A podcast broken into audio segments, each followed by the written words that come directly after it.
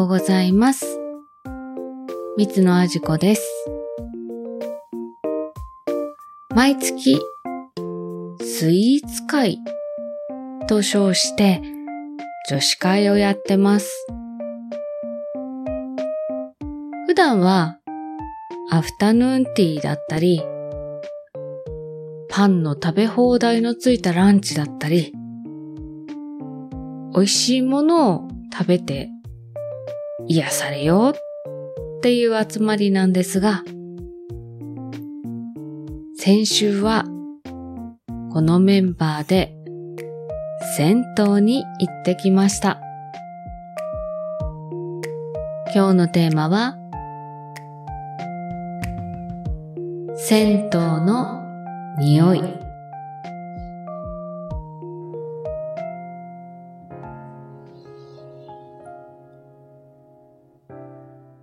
スイーツ界のくせに甘いものを食べない。非常に珍しい集まりではあったんですが、今回行ったのは、チムジルバンという韓国式の熱いサウナがあるスーパー銭湯です。いやー、暑かった。サウナ流行ってますけど、実はそんなに強くないです。なので、ちょっとお試しで入ってみたけど、結局、すぐに出て、優しい温度の岩盤浴でしっかり汗をかいてきました。もちろんお湯に浸かれるお風呂もあって、漢方薬が入ってるようなお湯だったり、炭酸のお風呂だったり、ちょっと寒い日だったので、うん、何時間いたかな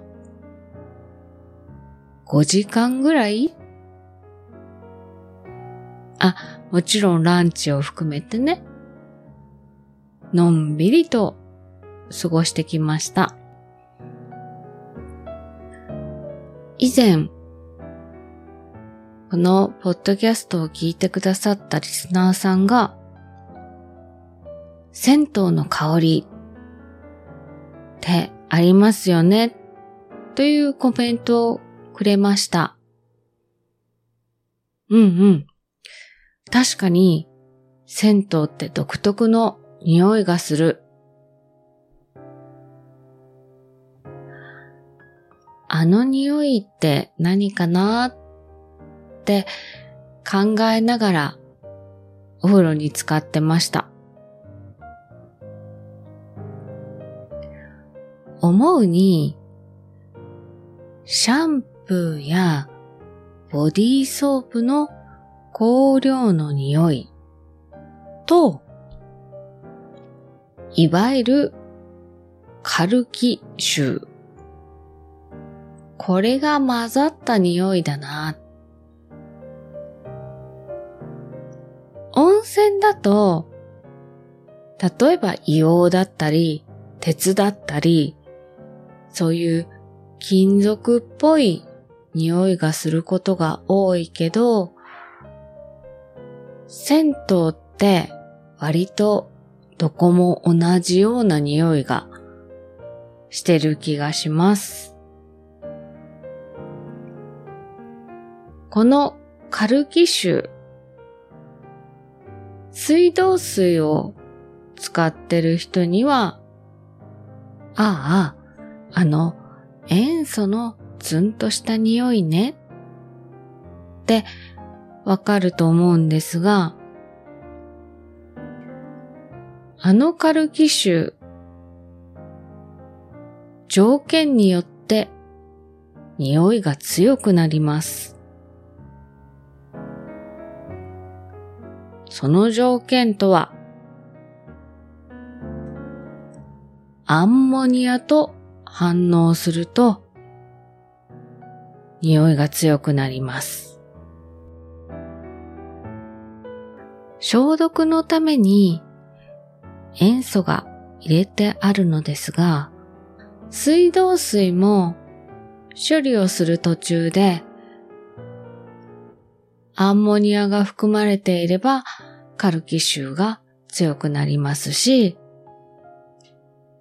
銭湯だと人の体についた汗や尿の匂いのもと、これがアンモニアなので、どうしても体をきれいに洗う、水で流すとすると、カルキ臭が強くなります。あんまり考えたくないですけど、小学校のプールって、うーん、考えるのをやめましょう。まあ、そんな感じで、銭湯独特の匂いっっていうのは、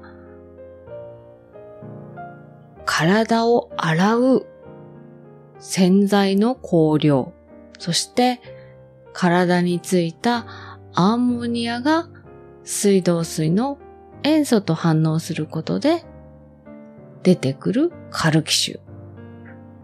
これが多分ね、お湯ってあったかいでしょ？なので、蒸気として拡散して、銭湯独特の匂いが生まれるんじゃないかなって思います。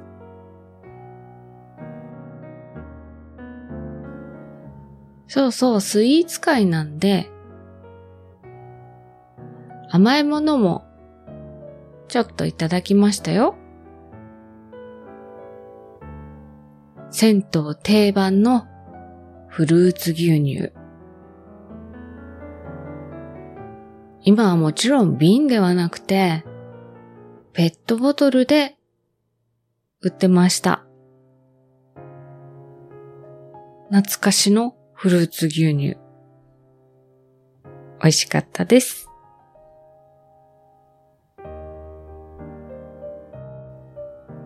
はじめてアロマは、香りのサブスク連動型ポッドキャストです。毎月厳選した精油とアロマクラフトのキットが届くサブスクリプションサービス。詳細は概要欄をクリックしてみてください。いよいよ次の土曜日がイベント、ポッドキャストフリークスの開催です。